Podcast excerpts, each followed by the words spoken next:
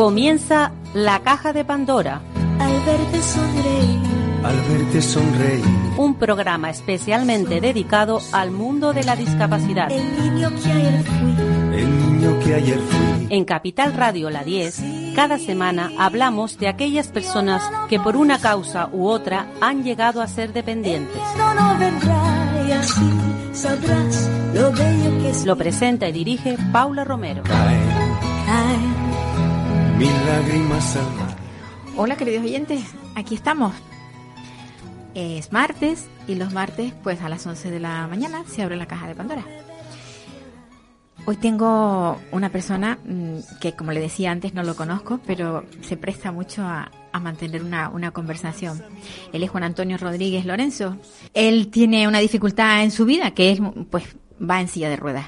Pero esto no le impide eh, haber recorrido medio mundo porque me, me he preocupado de, de a través de Internet, bendito sea Internet, que se puede uno meter por ahí a fisgonear, ¿no? Que, bueno, que da conferencias y en una de ellas vi que había estado en países exóticos. O sea que una persona que tiene ese, esas ganas de vivir y esas ganas de viajar y de ir de un lado a otro sin tener en cuenta los impedimentos que tiene por estar en una silla de ruedas, yo creo que es una maravilla de persona. Entonces, mm, bienvenido, bienvenido Juan Antonio. Muchísimas gracias por el halago. No, es que es verdad. Ponte a pensarlo. La mayoría de la gente cuando tiene algo, cuando le afecta cualquier cosa, lo primero que hace es encogerse en un rincón y, y llorar el problema. Y yo creo que la gente lo que tiene que hacer cuando tiene un problema es afrontarlo Sí, sí, pero y afrontarlo con alegría y con y, y buscarle el otro lado a las cosas de la vida, ¿no? Porque pero tú pones una persona cualquiera común. Entonces, Sí. le preguntas, ¿usted no viaja porque tiene discapacidad o porque no tiene dinero para pagárselo? probablemente Entonces, entonces te hago, Es por lo segundo. ¿Usted por qué no ha ido a México a Cancún? Oye, porque no tenía ni un duro. Entonces, bueno, yo, te- yo soy un tipo que, que me gusta viajar y que ahorro y no gasto Y no en, gastas en- mucho. en otras cosas, Sí. pero, pero vamos, que el- la discapacidad o la movilidad reducida nunca es un impedimento y más Para. con que estamos en el siglo XXI. Pues sí, si en el siglo XXI no somos capaces de encontrar un entorno que nos permita descubrir algún destino, cuando que además nosotros como Canarias somos un destino. O sea, si tú me preguntas, oye, ¿Canarias se ha preparado para recibir a gente con discapacidad de otros sitios, dándole alojamiento, comida, comprensión y, y siendo un destino eh, Accesible. accesible o bien un poco adaptado o bien por lo menos agradable, porque yo estaba en un sitio Sí. tan inaccesible, pero la gente me lo ha hecho tan fácil. Yo pongo siempre el ejemplo de Japón. Japón es un sitio accesible, pero la gente es muy estrechita, muy, muy estrechita, no te dejan hacer nada. Mm, Me, me querían que yo tuviera una, una, una, eh, vehículo hospitalizado al lado por si yo tenía... Digo, mira, no quiero nada, no quiero ni siquiera que el vehículo sea apto, no quiero nada, no, yo he empeñado en que yo tenía que tener soporte, en cambio tú vas a Senegal, Senegal no hay nada, Vamos, los, los, los embragues están amarrados con un alambre. Pero claro, son tan amables y son tan campechanos que con cualquier problema que tenga, o sea, no tengo ascensor, no importa. Aquí hay cuatro negritos suben. amables que te suben en volando. O sea, que no se trata solo de, de que estemos adaptados, sino que además mm, tengan como sociedad la comprensión de que tú tienes el mismo derecho para visitarlo. duda, sí. Vale, tú, Sí, sí. tú vas en España y vas con silla de ruedas y a lo mejor te cruzas con alguien por la calle y bueno, pues se pone triste, baja la cabeza.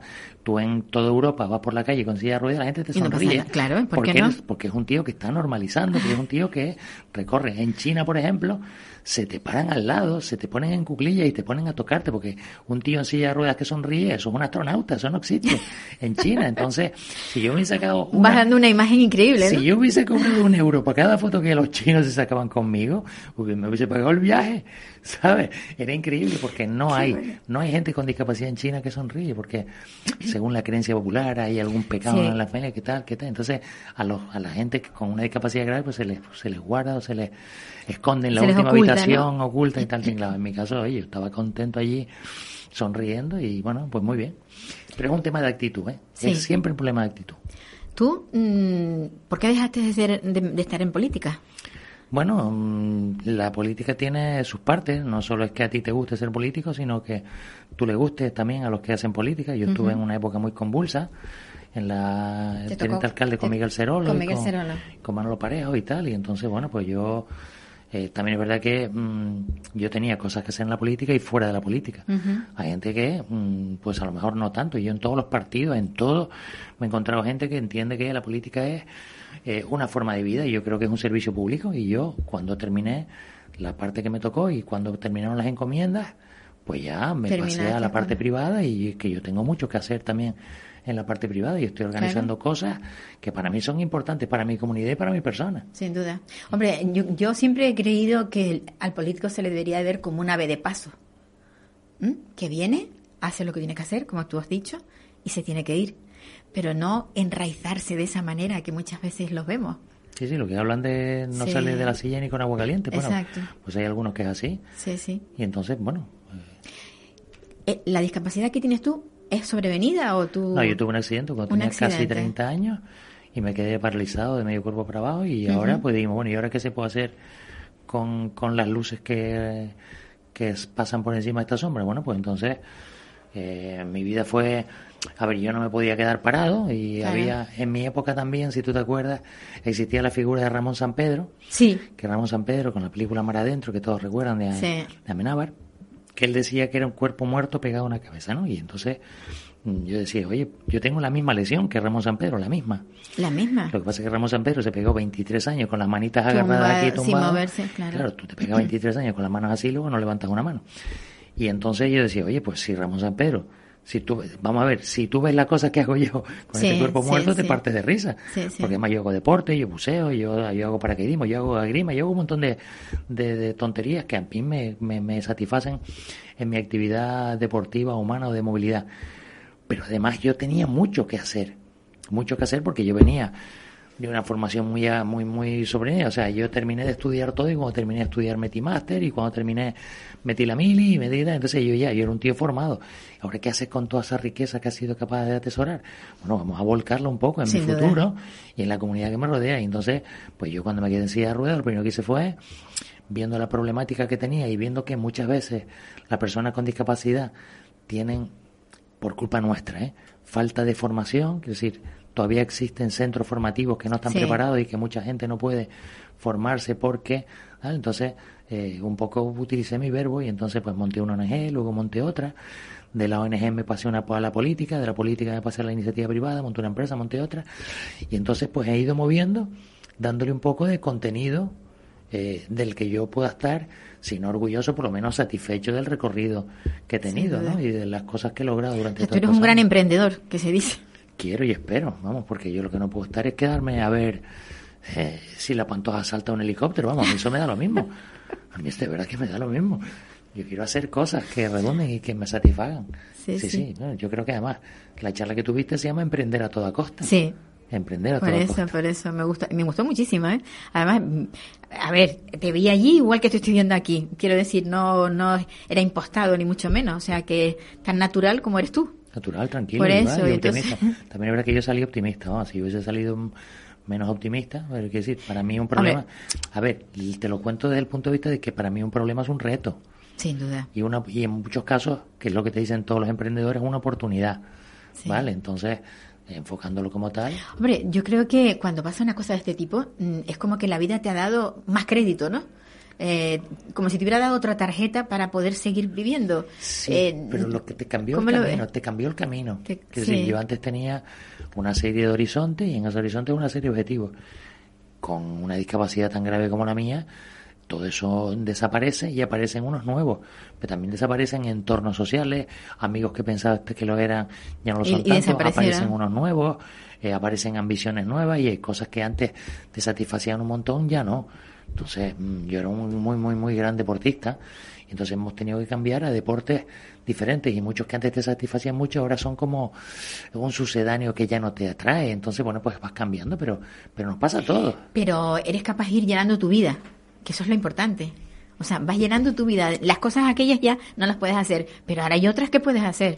Y, y Pero no mires para mí, mira para cualquier persona. Cualquier persona tiene un entorno social, familiar, laboral, deportivo, sentimental, sexual, anímico. Todo eso conforma tu día a día. Y tú tienes que ir equilibrándolo para que ninguno de esos esté en rojo, sino que Sí. pueda ser Mm, tal, entonces tú me dices, ¿tú tienes trabajo? Sí. ¿Tú tienes amigos? Sí. ¿Tú tienes pareja? Sí. Entonces vas teniendo cosas que te satisfagan. Oye, que tu, que tu pareja te va mal, oye, pues cambia de pareja. Oye, que te va mal en el trabajo, pues cambia de trabajo, busca algo que te guste. Así. No, la verdad es que sí. En fin, yo creo que es una, una visión de la vida mm, en positivo, muy en positivo. Pero natural, ¿eh? Y O sea, natural, sí. sí, no, no, te, yo te aseguro, porque lo sé que yo no estoy inventando nada. Te digo cómo lo vivo yo sí. o cómo lo hago yo para que en un momento dado diga, oye, pues mm, Bueno, y de esos viajes que tú has hecho, mm, eh, ¿te has recorrido medio mundo o solamente sí, porque me gusta. te gusta? Sí, yo no tengo vicios costosos, bueno, no tengo ni muchos vicios raros y tal, y entonces viajar sí que me gusta. Pe- Pero, de todas maneras, para viajar, sí necesitas ir acompañado de alguien, ¿no? Yo sí, yo sí. Claro. Entonces, claro. Un poco para que te echen una mano, me refiero, ¿no? Sí, sí, para solventar, quiero decir, si yo me voy a Camboya, por más voluntad que tenga, aquello tiene 293 escalones. eh, Para- o tiene tal. entonces aquello es imposible y por más que yo mire al, al, al camboyano que tal me acuerdo cuando subí a la muralla china el guía era yo y la persona que me ayudaba subiendo por aquellos escalones y todos los chinos miraban pero todos los chinos miraban pero no ayudaban entonces me llegó uno de los chinos que ya no aguantaba más y me dijo y le dijo al guía en chino mire dígale a, mí a mi persona que para todo chino es importantísimo una vez en la vida visitar la gran muralla que tiene 23.000 kilómetros es muy importante, pero para él, con la dificultad que tiene, esto es un halago, esto es el colofón de su vida. Yo le dije al guía, dígale al chino que menos rollo, se vaya carajo, me podía haber ayudado, en vez de tanto halago y, en vez- y tanto, mira, eh, ayúdame a subir, que es lo que necesito, porque es muy complicada la muralla china. Sí, sí, sí. Pero bueno, sol- solamente te has ido a esos sitios tan complicados. No, yo y me- viajar por Europa, que la Todo. cosa es más accesible y demás. Todo, todo, Todo lo has cogido. todo. Entonces, mm, sí. ¿Y cómo ves tú la sensibilidad aquí en, en Canarias? Porque aquí tenemos un, algún déficit. Hay gente que está todo el día luchando porque hayan rampas en determinados lugares, hay sitios incluso eh, estatales que no tienen la accesibilidad que debiera. Mm, Eh, somos somos unas vamos a ver vamos mejorando pero pero pero no que sí también es un tema de inteligencia que yo le digo a la gente mira no lo resuelvas para mí ahora resuélvelo para ti cuando tengas 80 años. O resuélvelo para tu abuela ahora porque me imagino que querrás ir con tu abuela al teatro o querrás entrar a ese departamento de aquella administración pública y que te reciban. Está muy mal que a mí me tenga yo me acuerdo que en algunos organismos públicos en algunas empresas me recibían en la calle y digo mira yo no puedo o sea, me acuerdo que cambié de oficina bancaria y el director de la oficina me decía, oye, te vas a cambiar de oficina. Digo, mira, mi oficina bancaria no puede estar en un sitio con tres escalones a la entrada. Yo no puedo estar buscando a alguien que me ayude para entrar al sitio Cada donde yo quiera, guardo claro. las cuatro perras que tenga. Entonces, tú te conviertes en una oficina para todo y yo vengo. Pero no tengo que estar pidiendo ayuda para entrar. Entonces, nosotros normalmente lo que decimos que si el diseño es bueno, te permite, te capacita. Pero si el diseño es malo, o sea, un sueco sale de su casa, va a su administración pública, va a su ayuntamiento, va al supermercado, va al cine y no pide ayuda para nada.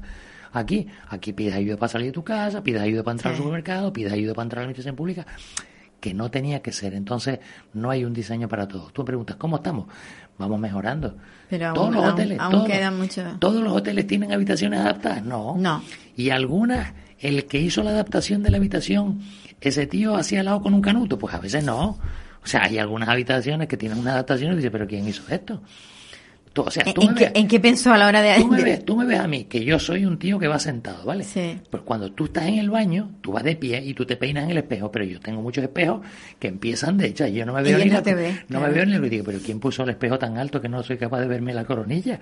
Entonces dice, o, o tonterías muy tontas, ¿no? Sí, sí. O sea, han hecho una habitación tan agradable que no se puede entrar en silla de ruedas. Dice, no, no, no, es que nos hemos gastado un dinero. Digo, sí, sí, pero es que no lo hizo alguien con cabeza. Entonces, Pues pues, sí. vamos mejorando y vamos haciéndolo poco a poco.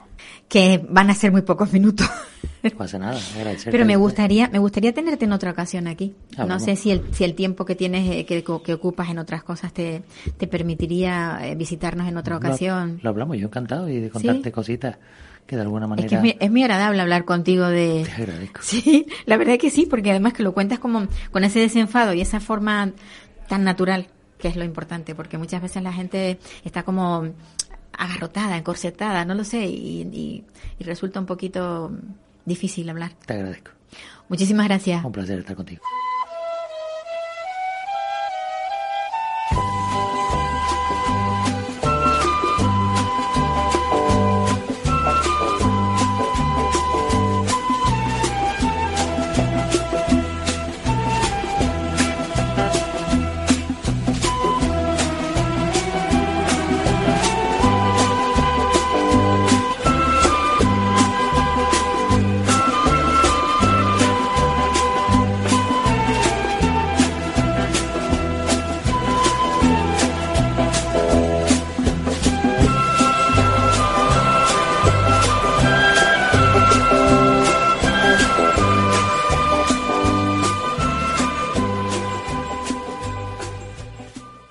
Seguimos con el programa después de haber des- despedido a Juan Antonio Rodríguez Lorenzo, el, el interviniente anterior.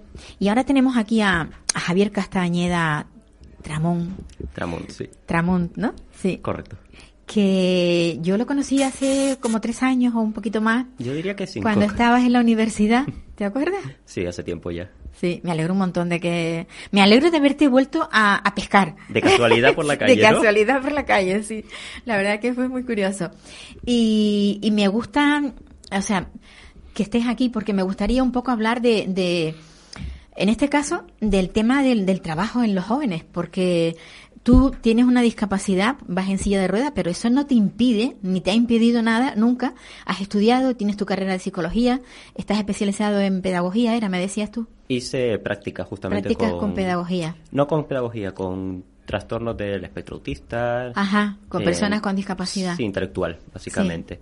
Pero claro, la burocracia de Bolonia es la que es, ahora te piden un máster para cada... Para todo. Sí, Y además eso cuesta dinero. y tiempo. Pasan los que- años y... es que es terrible porque, porque después de haber terminado una carrera, tener que volver a estudiar algo que además te cuesta tan caro, eso también es... Pero bueno, en fin. ¿Y cómo, cómo te va la vida, Javier? Porque, no sé, ya mm, estuviste trabajando un poco, pero... He hecho un poco de todo, como aquel que dice, y Sí. mucho de nada también, porque las circunstancias han sido lo que ha sido. He hecho entrevistas y algunas incluso muerto antes de nacer, como me gusta decir a mí, de Sí, vas al local y de pronto, después de haber pasado supuestamente los filtros sí, y, sí, sí. y recibir incluso los certificados de minusvalía, el cual sabes lo que, lo que van a recibir, te encuentras que los sitios donde está la oferta de empleo no está adaptado, por así No decirlo. está adaptado para ti. Tienes calores para entrar o es en un primer piso y ellos pensaron que... Claro.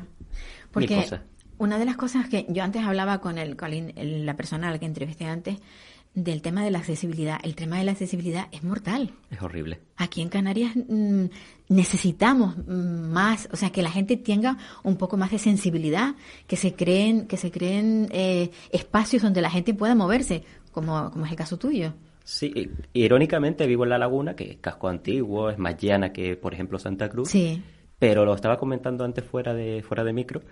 eh, la Laguna, siendo más llana, es la que encuentro que tiene menos locales, por así decirlo, adaptados así. para cualquier cosa. Simplemente irte de compras o tomarte un café. Hay terraza afuera, pero la mayoría de los, de los locales, las tiendas, Sí, sí. tienen un escalón mínimo de 5 centímetros o una cosa así. Para, yo que sé, soy un afortunado, tengo suficiente fuerza para Claro. tirar por mí mismo, pero a lo Sí. mejor alguien que va una silla motor o una cosa así es más Es complicado. más dificultoso. Tengo también la suerte de que los locales a los que suelo acudir, pues ya me conocen y salen a ayudarme Tiene a entrar. algún amigo que viene y te echa una mano. La propia gente, de, por ejemplo, hay dos cafeterías concretas que son las Sí. que frecuento siempre y tienen escalones generosos. Aún así, en uno de ellos, pues las chicas eh, me ayudan a entrar y en el otro, pues más de lo mismo. Cuando hay un hueco Claro. y pueden salir a buscarme, pues entro dentro. Porque- Pero por cabezota. Tú vives aquí en, en, en- en esto, en Tenerife, pero tú eres de Gran Canaria. Sí, justamente. Vine de, de votar, de ejercer el derecho allí en, Ah. en Las Palmas, sigo empadronado allí, con lo cual, bueno, Sí. la idea es volver en un futuro próximo. Ya. Y noto el cambio en el, la propia orografía de la isla. Tenerife, quieras que no, Sí. tira el Teide para arriba y toda la isla está condicionada por ello. Sí, sí. Las Palmas tenemos la suerte que la, la Es capital, llana, por es ejemplo, es toda llana, sí. Claro. Puedes ir por la avenida marítima y te recorres lo que vendría a ser eh, la Laguna Santa Cruz. Claro. Pues allí O sea, Triana, 10 Mesa y kilómetros, López, 10 Triana, kilómetros que sí. puedes andar. Sí, tranquilamente, en Caray. línea recta. Qué bien, qué bien. Con lo cual hay contraste, pero también es por la propia orografía. La cuestión también de, de lo que hablamos de los sitios adaptados afecta a todo. Están los comercios, como decimos, pero también está la vivienda. Según donde sea, volvamos a, a donde vivo, el casco antiguo de la laguna es horrible para encontrar una vivienda Que, que puedas tú utilizar. accesible y sobre Claro. todo para, pongamos, estudiantes. Si tienes unas condiciones laborales li- limitadas, un ingreso bajo, te vas a permitir lo primero que pillas. Y lo primero que Claro, pillas No está. tiene dos escalones antes del ascensor, o tiene un escalón en el propio portal.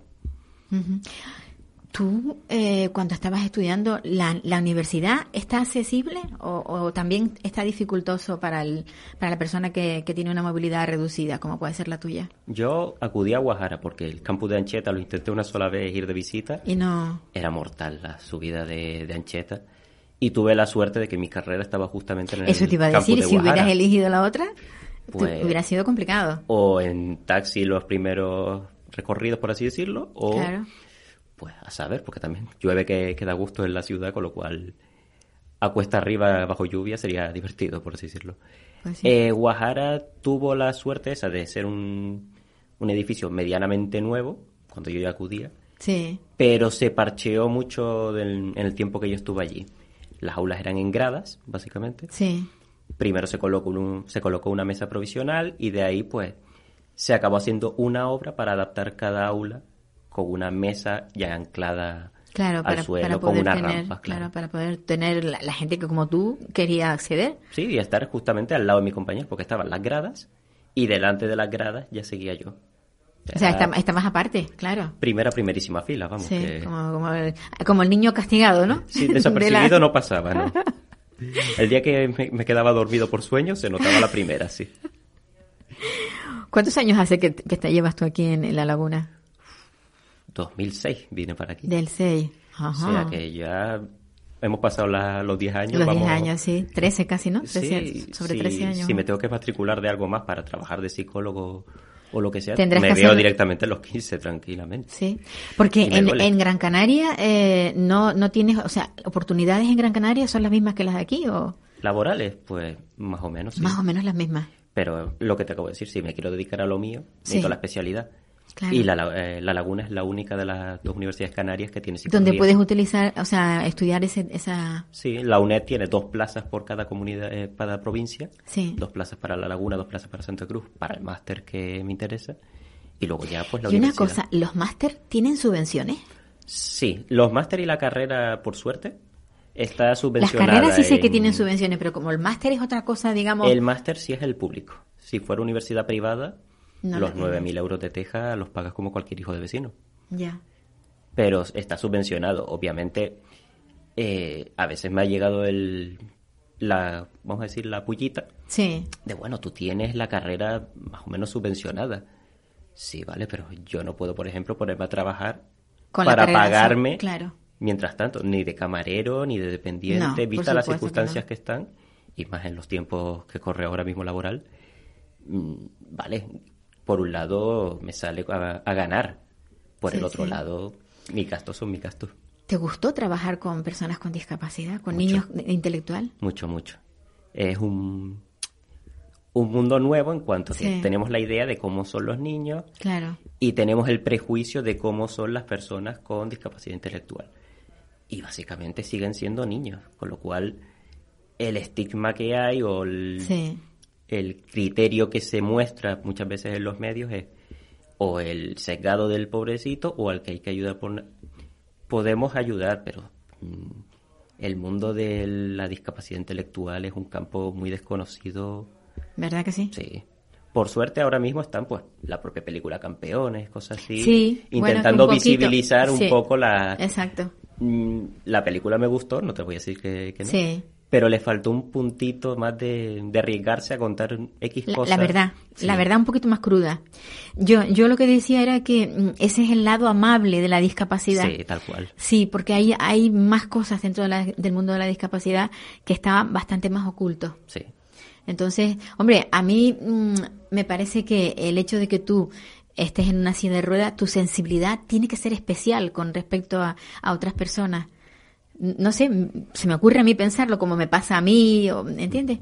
Que hay, hay personas que tienen mayor sensibilidad o mayor empatía que otras. Eso también viene por la condición de cuánto te han acostumbrado a que sea normal en tu vida. Ya, Yo, mm, donde crecí justamente, yo en mi etapa de escolar, sí, preinstituto incluso, fue en el San Juan de Dios, pero de Gran Canaria.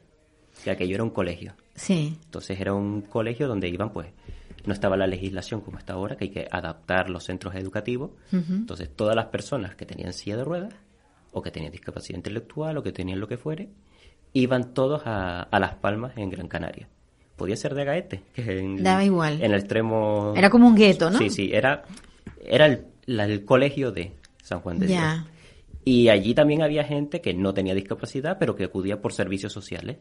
Ajá. situaciones personales o lo que fuera, Sí, le llevaban sí. allí. Y esa gente no tenía ninguna discapacidad, pero tenía esa sensibilidad que tú dices, Sí, porque ya desde los 10 años, antes de los 10 años, ya vivían claro. en ese, mundo. Con ese mundo. Con lo cual, sí, yo tengo la, la sensibilidad de, de haber vivido mi situación y Sí, sí, empatizar la- fácil con otra gente, pero es más de lo mismo. Mis primos pequeños están más que asimilados de, Claro. de que existe este mundo y no que yo sepa no se No sorprenden como sus no se- amigos no se extrañan, claro. cuando ven, claro, Es que, claro, el mundo de la discapacidad intelectual el- el- lo que tiene es que mm, hay veces que tienen actuaciones que tú no sabes, o sea, so- te sorprenden. hay, hay, co- sobre todo dentro del autismo, tú lo sabes si has trabajado con ellos. Sí. Entonces, todas esas cosas, muchas veces la gente no las entiende como como una carencia que tiene ese individuo o ese niño, sino como que se ha vuelto loco, por ejemplo, que dice, no, fíjate, es que está haciendo unas cosas que parece un loco. No, es que esa es su forma de expresión. Entonces es tan difícil que tú no te has tropezado con, con ese tipo de niños que tú dices, está expresándose pero de otra manera. Sí, sí.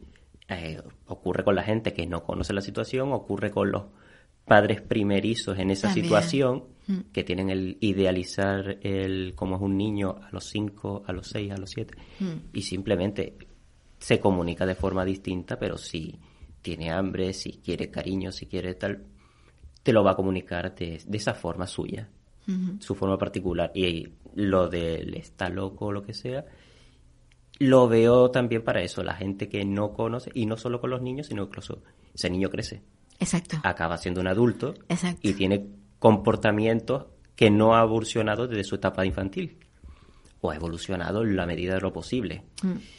Eh, es la, la facilidad de, de prejuzgar que se tiene muchas veces. duda. Entonces, no se conoce la histeria mm, que arrastra esa persona, pues nos montamos un juicio rápido, seguimos con nuestra vida, ya le hemos etiquetado, esa persona es diferente, diferente que está loco, está borracho, está... Sí, le pasa algo que, Actúa que algo que no me, no, me echa para atrás, por así decirlo. rompe con el rol de- general de la, de la sociedad, ¿no? Que no entra dentro porque no es el... Yo pienso que eh, ahora quizás vamos a tener un cambio, esperemos que sí, que con el tema de haber un, un- un gobierno nuevo también haya más sensibilidad, porque bueno, eh, la ley de dependencia, tú sabes que no sé si tú te beneficias de ella en algún momento. Mm, el- intenté en su momento ver qué ofrecía, ¿Qué ofrecía la ley de dependencia? pero más allá de la típica subvención Subven- por... Ajá. No, no me O benefició sea, que a ti no te ha beneficiado en nada. Considero que también puede ser porque mi situación es mejor Claro, sin que duda. la de tanta duda, gente sí, que sí. vemos por ahí Sí, que directamente o está encamada y necesita ese dinero para contratar a alguien claro. o directamente sus medios no son los que Ujú. No son tan básicos los míos como comparado con los suyos. Sí, sí. Necesita unas- un mantenimiento, unas sillas, un no sé cuánto, una carga económica mayor. Pero sí, la ley de discapacidad actualmente está muy, aparte de recortada, vapuleada Sí, sí, y Vamos, está, que terminaron con ella casi. está mal planteada también porque metemos en el mismo saco, por ejemplo, tú ahora me lo, me lo has comentado, si yo me beneficio de esa ley. Sí, Yo quisiera una cara B de esa, de esa ley, por así decirlo. Está la ley de discapacidad, o la ley de dependencia. Por sí, así de dependencia, decir. como le se llama. Sí, sí, eh, la ley de dependencia, que es justamente para ayudar a aquellos que no pueden. Vale, cara B. Hagamos una ley de, obviemos el, el aspecto catalán, Sí. la ley de independencia. Gente como yo, por ejemplo, que tiene capacidad de eh, hablar con normalidad, de mover las manos, que simplemente, aunque tengas incluso gente con parálisis cerebral, tiene unos movimientos más brutos, por así decirlo, son menos finos al morse, pero también puede trabajar de lo que sea. Esa gente no la, estés, eh, no la tengas pendiente de una ayuda. Haz que haya una ayuda de formación en, yo qué sé, en recepcionista, dependiente de no sé cuánto, eh, algo que sea simplemente interlocutor, algo que pueda trabajar en electrónica, con ordenador y tal. Crea una bolsa de formación de, de eso, trabajo para, sí, sí. luego con unas prácticas en la- una empresa que tal, y Sí. con posibilidad de durante un tiempo estar insertado y que cobre un dinero por sí mismo, esa Sí, persona Sí, y no tenga que depender de las ayudas. ese dinero que esa persona está cobrando por sí misma no tiene por qué destinarse a la prestación de dependencia Claro. y se puede destinar esa prestación de dependencia a la gente que de verdad lo necesita. Pues sí, Quitamos gente de la lista de espera, pues sí. creando incluso empleo. Oye, mm, esto tiene que oírlo un político, porque realmente sería... es- estás hablando de algo que es lo más lógico que he oído. Es que yo lo he considerado que sí, están bien las ayudas, está Sí. bien la inversión en eh, cuestiones de contratar ayudas, cuestiones de no sé Sí, cuánto, sí. eh, la gente que no encuentra un empleo porque, claro, tiene discapacidad, no encuentra un empleo, vamos a darle... No me des una ayuda, dame una oportunidad Efectivamente. de, en la lista del paro, me creas una bolsa de formación, porque cursos de formación el paro tiene para dar, tomar, regalar, Sí. pues una concreta. Tienes discapacidad de tanto por ciento. Bueno, te interesa formarte en esto para luego hacer unas prácticas, para luego posibilidad de insertarte laboralmente. Pero el caso tuyo, que tú tienes una carrera, tú tienes una licenciatura. Eh, sí, lo único el grado, que- al- salté al, ¿Eh? al grado de Bolonia, pero sí. Pero sí, tengo el grado, tengo un máster Claro, en mediación familiar. Estoy finalizando, a ver si, si lo finalizo lo la único que, necesitas es esa oportunidad. Mm. O sea, lo que necesitas es una oportunidad. No quieren, que- no, tú no quieres que te regalen nada, sino que te den la oportunidad de trabajar y, y, y valerte. O sea, que tú te vales por ti mismo siempre, Mm. pero que económicamente también te puedes valer por ti mismo. Claro. Mi grupo de amigos de, de Las Palmas, de Claro. los que crecimos Sí, en sí. San Juan de Dios, eh, nos conocemos desde los seis años. Son añitos ya, son 25, casi eh, 26 años de, de recorrido. Sí. Y somos eso, personas con espina bífida, con parálisis cerebral, con hemiplay, ¿sabes? Somos un grupito que, bueno, crecimos juntos, ¿no está? Sí, sí. Y, y es lo que también decíamos al principio, vas por la calle y tanta, parecíamos como cuando las motos de las Harley Davidson van por la calle y todo el mundo se queda mirando, Sí. pues vamos nosotros por el centro comercial ahí marcando Está bien, camino. está bien. Y, y siempre decimos lo mismo, ¿no? ¿Y de qué estás trabajando? No, pues haciendo un curso de esto, haciendo un curso de lo otro. Cursos que no, hay, le, no le no llevan hay a nada. oportunidades, no hay oportunidades. Y cuando encima me preguntan, bueno, ¿y tú qué te has ido a, a Tenerife a estudiar? Pues más de lo mismo. Estamos todos igual porque Tampoco tienes la, o sea, la- las oportunidades para es que para el colectivo vuestro no son, no se dan. nos es una cosa Nadie- muy, muy... se- sí. O muy mal planteada Sí. o muy complicada desde los intereses económicos. Javier, a mí me encantaría que la próxima vez que habláramos me dijeras, estoy trabajando en tal sitio. A mí también, te lo Me digo en serio. de verdad que me encantaría, porque es que me parece tan anti todo, porque, eh, eh, o sea, eh, tú tienes el derecho. Tienes un- unos derechos y tienes unas obligaciones. Seguro que las obligaciones las cumples, pero los derechos no se te cumplen a ti. Lo más probable.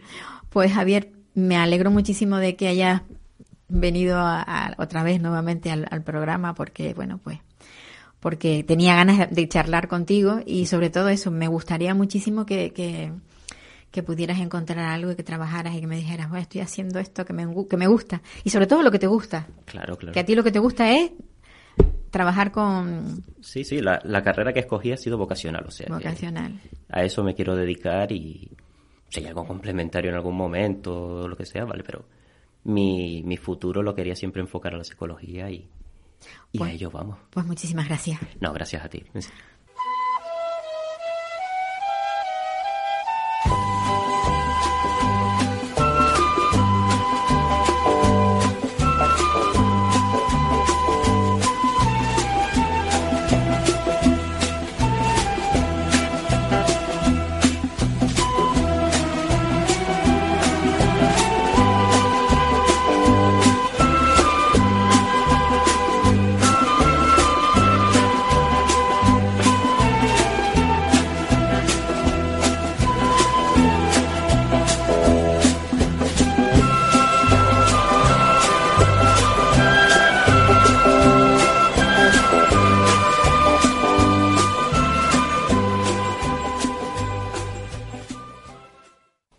Seguimos con la entrevista de la persona a la que a la que hemos llamado.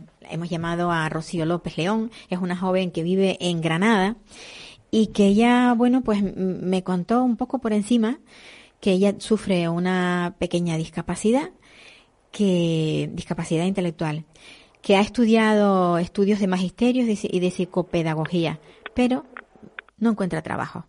Hola, Rocío. Hola, muy, bu- muy buena- muy buenos días. Bienvenida al programa nuestro, el programa de la discapacidad. Rocío, cuéntanos un poco qué es lo que has hecho tú y, y, y cómo te encuentras, que, que no, no, no trabajas porque no has podido pasar unas oposiciones. Cuéntanos un poco cómo ha sido todo. Eh, pues eh, yo nací con una discapacidad intelectual. Eh, bueno, he luchado a lo largo de mi vida en mucho, mucho. Eh, sufrí bullying en el colegio cuando era pequeña, bueno, cuando era pequeña, con la edad de 20 años y lo pasé mal, aunque es una etapa superada de, de mi vida y después eh, pude hacer unos estudios de magisterio y psicopedagogía y me he presentado tres años a la oposición y este sería mi cuarto. Y veo que hay mucha yo estudio como una loca me, me mato estudiando y veo que hay en esta sociedad que no se, no se me reconoce, no sé, a otras personas con discapacidad no se le, le reconoce eh, tanto estudio que tienen y yo mi, mi gran ilusión es poder sacar mi oposición este año porque es que mm, me gustaría trabajar con niños con necesidades educativas especiales y es lo que más y es lo que más deseo. Claro, sobre todo porque conoces el tema. Y, y tú has sufrido eh, precisamente eso, el, el, acoso escolar por haber sido, por haber tenido esa pequeña discapacidad. Y te gustaría trabajar con niños de, de, ese estilo. Pero, es mi sueño. Yo, a mí me gustaría, desde luego, que, que se cumpliera ese sueño tuyo. Pero mm, el, el hecho de que eh, te hayas presentado a las oposiciones y no las, haya, ah, no las hayas aprobado, eh, eso no te ha quitado las ganas de seguir adelante. No, porque porque estoy luchando por un sueño y, yo soy de las yo soy de las personas que eh, me voy trazando metas y digo venga esto lo tengo que cumplir y yo hasta que no cumpla este año sí o sí porque tiene que ser este año de sacar mi oposición no no y quiero y quiero que el tribunal que eh, lo tengan en cuenta. Es el tribunal que me toque. Bueno, yo sé que mm, esto, esto no solamente te pasa a ti. Eh, quiero decir que hay muchas personas que se presentan a oposiciones y que las suspenden. Pero lo peor de todo esto no es que las suspendan, sino que luego no pueden acceder al, al, a, su, a su examen para ver en qué se han equivocado. ¿Alguna vez a ti te han permitido ver el examen que has hecho? Eh, nunca. eh, mm, yo fui un año a la revisión y no, no me dejan ver el examen. Claro. Eh, te explican eh, todo, o sea, eh, tienes esto, esto, pero no, pero yo quiero, yo voy a ver, a, voy para ver mi examen. Claro, claro y no, te va. Es que esto, ya te digo, no solamente te ocurre a ti, ahí hay un ocultismo tremendo, porque es increíble. En un colegio, por ejemplo, si tú eres profesora y suspendes a un alumno, ese alumno tiene el derecho de ver su examen para ver en qué, se ha, en qué se ha confundido. Pero en cambio, un profesor que se presenta a unas oposiciones, le dicen que está suspendido y no puede ver, bueno, tú lo has comprobado, no puede ver el, no puede ver el examen. En el caso tuyo podíamos pensar, bueno, como tiene una discapacidad, a lo mejor es que no, no. Yo creo que lo lógico sería que esos exámenes pudieran las personas que, o sea, los, los, los que se van a examinar, los, los opositores, tuvieran acceso a su examen. Pero las cosas están muy mal. Yo a mí mm, me da muchísima pena mm, de tu caso eh, en particular y en general de otros de otras personas que también se presentan a, acceder a, un puesto de la administración, pues para eso, para dar clases. Eh, Rocío, tú, yo decía que vives en, en esto en Granada. Los estudios tuyos todos los has hecho en Granada, ¿verdad? Eh, sí, eh, la, la facultad sí la hice en, bueno, y el colegio también en Granada lo hice. ¿Tuviste, ¿Tuviste dificultades en la facultad por tener esa, digamos, esa eh, discapacidad? A ver, yo eh, mm, la dificultad que tenía era en exámenes tipo test, que no me lo hacían tipo test, me lo hacían tipo a desarrollar, porque el tipo test me cuesta más trabajo razonar y me lo hacían a, a desarrollar, que es más fácil para mí memorizar y todo. Y en eso tuve, pero por lo demás, o sea, no, mm, y, y en la facultad no sufrí nada de bullying, al contrario, eh, de hecho tuve una profesora que me ayudó con el, porque yo no podía pronunciar la R, y me ayudó con el rotacismo, una profesora de la facultad. bien. O sea, que te has encontrado con gente que te ha apoyado. Sí, sí, sí. sí. ¿Y, el, y, y la- y la- te resultó muy muy trabajoso eh, sacar la carrera o, o fue para ti eh, curso por curso, por así decirlo? Curso por curso no, eh, eché un año más, magister, ma- cuando yo hice magisterio eran tres años y eché un año más, cuatro años, eh, pues por eso, porque mm, yo, iba- yo iba un poquito eh, con la asignatura, mm, digo, voy a, voy a ir un poquito más lenta, pero bien, la asignatura bien, y por eso he hecho un año más. Pues está claro que eres como el resto de las personas que entran a la universidad. No todas terminan año por año y hay muchos que terminan hasta tres años después. Así que Rocío, mm, felicidades. Muchas gracias. Un, un abrazo muy grande, Rocío. A ver si conseguimos que las próximas, las próximas. Ojalá este año tienen que Sí. ser y quiero demostrarle a toda España que Eso me las voy a sacar. Pues mi, sí. Mi, mi oposición es, es que quiero demostrar y quiero demostrar que, que puedo. Que vales y que puedes, sí, ya Sí, lo creo que sí. sí. Y yo te volveré a llamar para hacer otra entrevista. Un abrazo muy fuerte. Un abrazo. Gracias.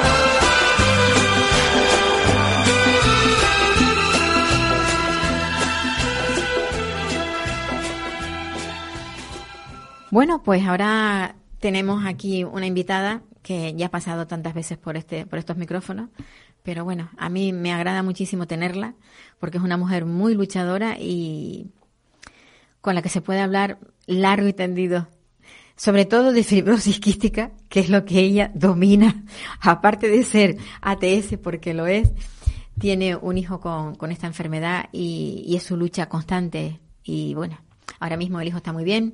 Ángeles, ¿qué tal? Ella es Ángeles Aguilar. Otra Yo vez encantada de verte aquí y de, y de y además de ver el aspecto que tienes porque esto demuestra que tu hijo ha, ha mejorado muchísimo porque se refleja en tu rostro. Sí, pero ahora ahora tú tienes a, a ver, las cosas no están no están bien porque tú tu hijo tiene la, la medicación, Sí. pero hay otras personas que no a las que no se le están dando. ¿Cómo, ¿Cómo va el tema? Porque eso está mal. Bueno, pues mal, mal, porque bueno, el Ministerio de Sanidad eh, hace muy poquito dijo que ellos lo aprobaban por costo-efectividad, que fue una cosa que ellos sacaron, Sí. um, que sin, sin, sin siquiera terminar eh, cómo sería ¿no? Eh, el criterio para ver si era eficaz o no eficaz en cada paciente. Y bueno, pues se lo dejó, le rebotó a Bertes en el techo, ¿no? Y Bertes pues no, tampoco podía apro- o sea, Verte- verte llegar quiero- a un acuerdo de algo Sí. que ni siquiera sabía dónde se metía, ¿no? Vertes, que para que los oyentes que estén Verte oyendo... es la casa farmacéutica que está haciendo todos los tratamientos para la fibrosis quística. Ajá. Tanto el Orcambi, que lleva tres años, más de tres años aprobado en España por la Agencia Española de Medicamentos, como el Sinkevi, que se aprobó a, a principios de este año. Y está sacando más medicación, que el la siguiente es el triple C o triple combo, que saldrá en Estados Unidos a finales de este año. Y Verte es el, el que está estudiando y lleva eh, veintipico años o más, perdón, bueno, décadas estudiando la fibrosis quística. Y, y bueno, pues en España pues llevamos tres años, que casi cuatro, en los que nos ha llegado a un acuerdo por parte de cuatro consejeros, eh, Cua- ministros de Sanidad. Cuando hablamos de fibrosis quística, hablamos de, de una enfermedad que, que bueno, que mm, no mata así de golpe, pero que realmente llega un momento que el, el cuerpo se deteriora de tal forma que al final incluso las personas terminan teniendo que ser trasplantadas de pulmón. Eh, eso, eso me lo has contado tú muchas veces Sí. y, y a mí me dejó bastante Mm. pues preocupada pensando en esos niños, por Sí. ejemplo, a los que no se les daba la medicación. Eh, Ahora mismo tu hijo, ¿cómo ha cambiado su vida? Pues totalmente. no Porque tú nada pensabas que, tu hijo llegaría a ser trasplantado. Te lo plantaste, te lo Sí, te claro, pasó claro. por tu cabeza muchas claro, veces. Claro, muchas, porque mi hijo tiene la mutación más grave. Eh, aquí en Canarias hay treinta y pico pacientes, 33, y en España pues creo que unos 200 y pico, no sabemos. Y bueno, pues una gran mayoría antes de, de la adolescencia muere, o sea, en la adolescencia muere y a los veintipocos pues ya son trasplantados y es lo es lo que ocurre y, eh, con esta enfermedad tan grave que no es, es solo los pulmones, que es el hígado, el páncreas, que tienen todos los órganos secretores afectados. Entonces, claro, claro, yo desde que nací sabía, o antes, antes sí, de nacer sí, ya sabía hecho que una prueba la- la- lo que podía pasar, claro. Y toda esta gente que ahora mismo eh, está a la espera, eh, ¿qué es lo que está haciendo? Porque claro, tú en el fondo, tu hijo es un privilegiado porque ha podido acceder Bueno, a la medicación. Eh, fue un privilegiado y no, porque el momento en que pasó, pues mi hijo empeoró y ya sabemos que... y se le dio que- de forma compasiva. tuve que denunciar y se le bueno al final se dio por, por uso compasivo y pero el resto de, de canarios también. Pues las demás personas están luchando a nivel de comunidades a nivel de O comunidades sea, no hay unidad, ni siquiera, no hay una, no hay una asociación eh, está la Federación que Española aglutina todas las... no está la Federación Española Pero yo veo que se mueven poco. Porque Están a ver, yo me negociando metido en despachos y, Sí. y cosas, pero creo que llega un momento eh, que estamos hablando de casi ca- cuatro años, se van a cumplir dentro de poco cuatro años, en los que ya no queda más vía que la legal. Y la gente se está manifestando y saliendo a la calle, o sea, la gente pero creo que mi criterio que ya no se puede tolerar más. O sea, si en Italia, eh, igual que en 12 países europeos en Italia, que tienen mayor población que nosotros, se está pagando, ¿vale? Sí, Porque sí, no, sí. no es tanto si se hace economía sanitaria, mm, se gasta menos así, y lo digo por mi hijo y lo digo por todos los Sí, sí, pacientes. el que no, el que no esté hospitalizado, el que no. Exactamente, y las pruebas que se le hacen cuando están muy Ajá. malitos, escáner, etcétera, etcétera, se van sumando y todo dan más dinero, más...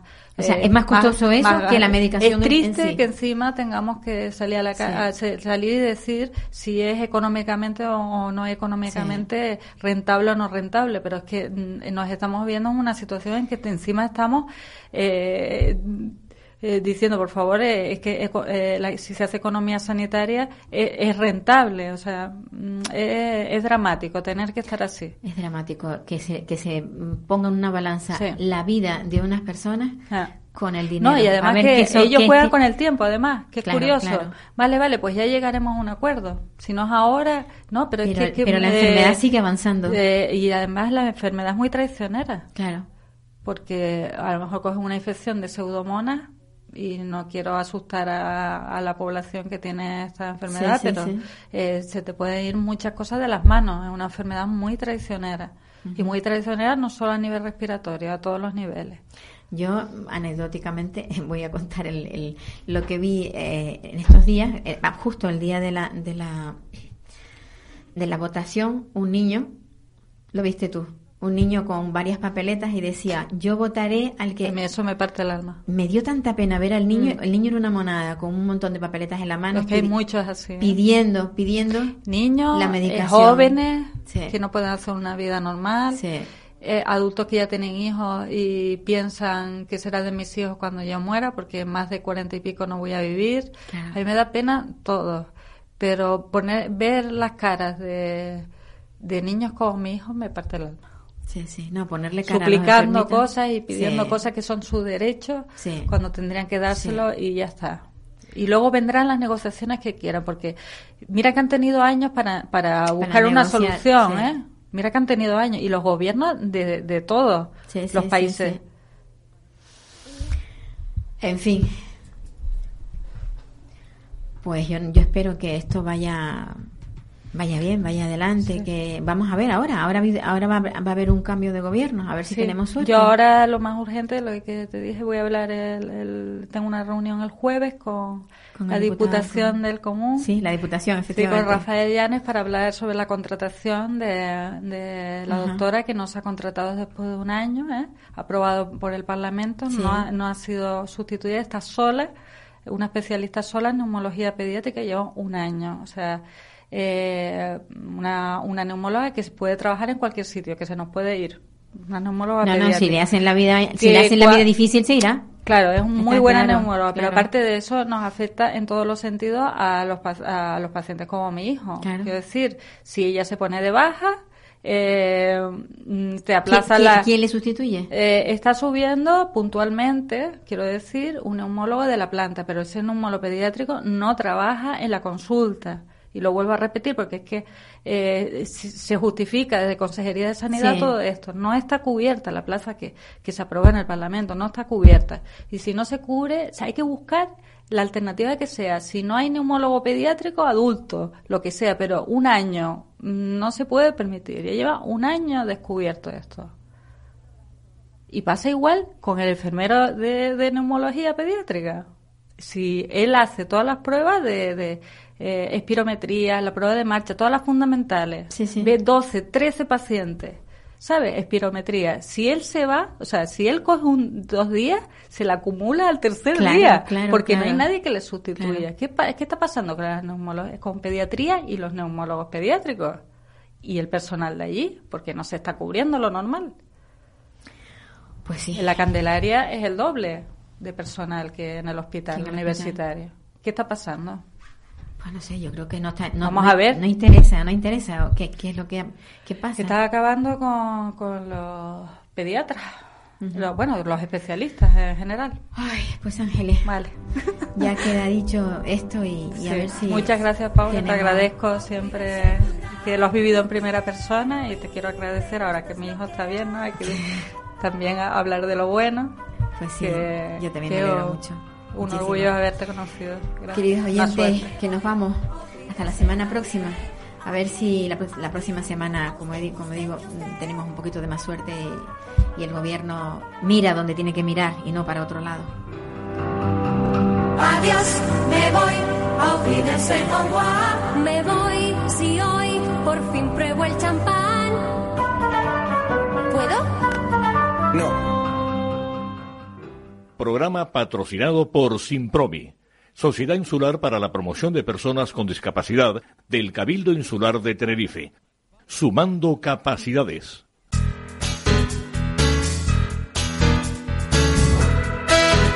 Capital Radio, Música y Mercados.